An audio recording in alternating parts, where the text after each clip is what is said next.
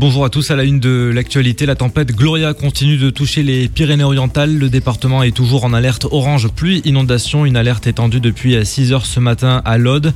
Au total, 1200 foyers sont privés d'électricité d'après la préfecture, dont 1000 à Amélie-les-Bains et 200 foyers à Hortafa.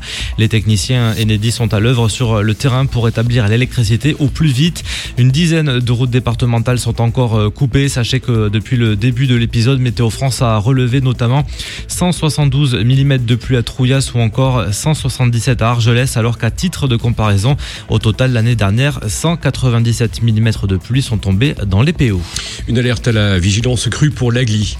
Le service d'information sur le risque de crue des principaux cours d'eau en France, Vigicru, vient d'émettre une alerte orange pour le fleuve de l'Agli.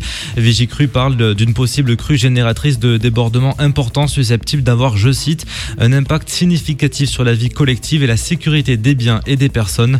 La préfecture renouvelle une fois de plus ses recommandations invitant les personnes à limiter leurs déplacements. Face au risque, pas moins de 390 sapeurs-pompiers sont prêts à intervenir, dont une centaine envoyés de départements extérieurs.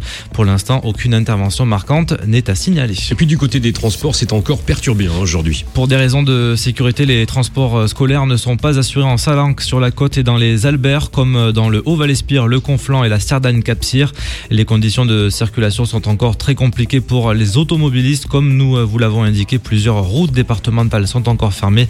La liste des axes concernés est à retrouver sur notre Facebook. La montagne n'est pas exclue après les fortes chutes de neige. Les équipements sont obligatoires.